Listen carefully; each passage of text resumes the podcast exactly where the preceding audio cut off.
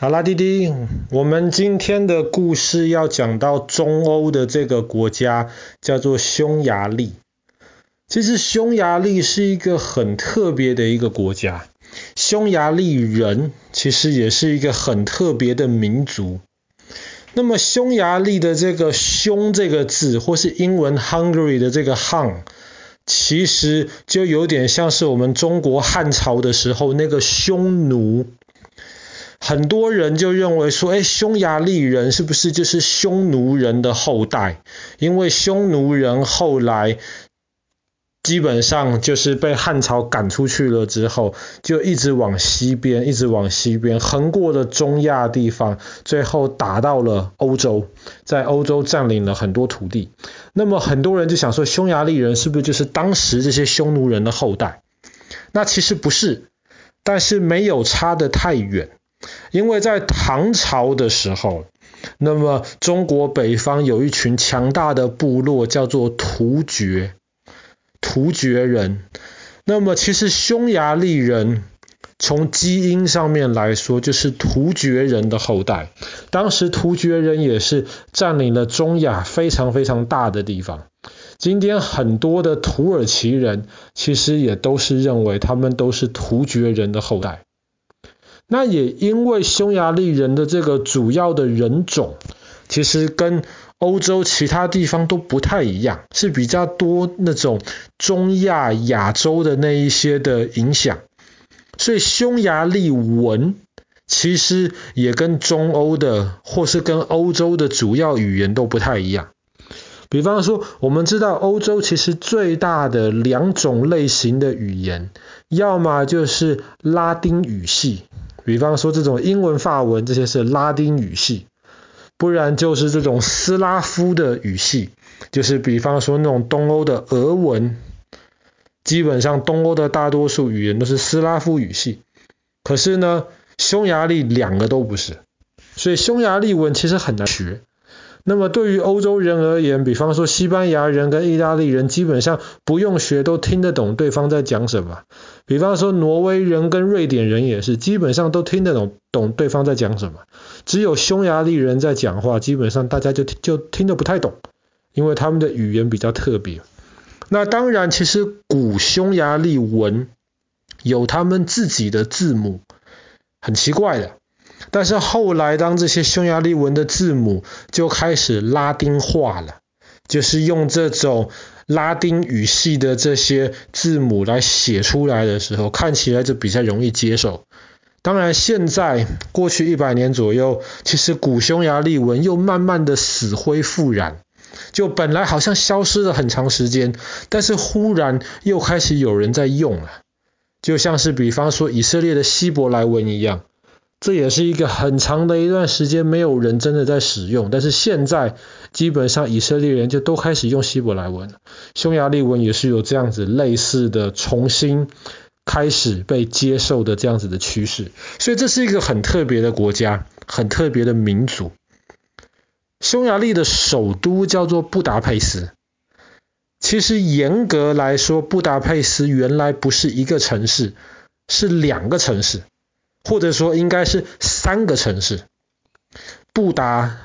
老布达，还有佩斯。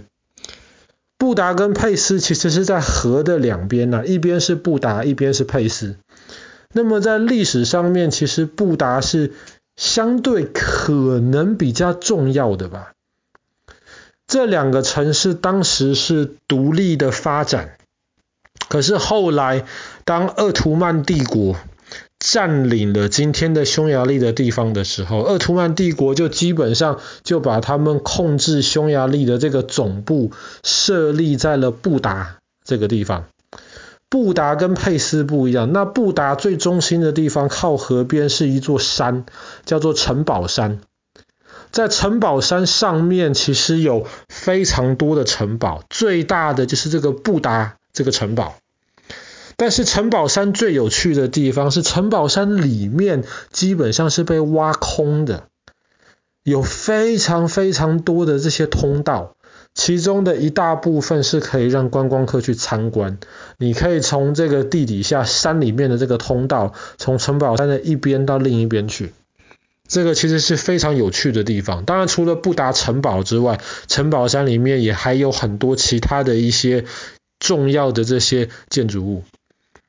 那佩斯这个地方在河的另一边，其实佩斯基本上就是过去大概两三百年才开始比较大的发展起来。那么其实匈牙利现在，比方说它有一座很漂亮的国会大厦，这个国会大厦其实跟英国的国会大厦都是一样，外表的建筑非常非常的美丽，其实非常吸引观光客的注意。那布达佩斯这个地方呢，其实，在土耳其人被赶走了之后，后来被奥地利人占领。那么后来奥地利人建立了所谓的奥匈帝国，其实就是奥地利匈牙利帝国。那个时候，布达佩斯跟维也纳就是奥匈帝国的两个首都。在那个时候的布达佩斯，其实非常的繁荣。我们知道，全世界最早有地铁的城市是英国的伦敦，它也当然嘛，全世界第一，当然也是欧洲最早有地铁的城市。可是欧洲第二早有地铁的城市不是巴黎，不是柏林。巴黎跟柏林当时是欧陆最重要的两个大城市，可是第二有地铁的就是在布达佩斯，所以这个城市其实是非常的。进步的，当然，现在布达佩斯也是整个欧洲最大的几个城市之一，因为它城市很漂亮，那么也吸引非常多的观光客到那里面去参观，里面的景点很多，没有时间讲太多的景点，但是爸爸今天想特别讲到的是布达佩斯中间多瑙河上的一个城堡，这个城堡呢很特别。它是建立在一个人工岛上，它的名字叫做沃伊达奇城堡，有点拗口的名字。沃伊达奇城堡，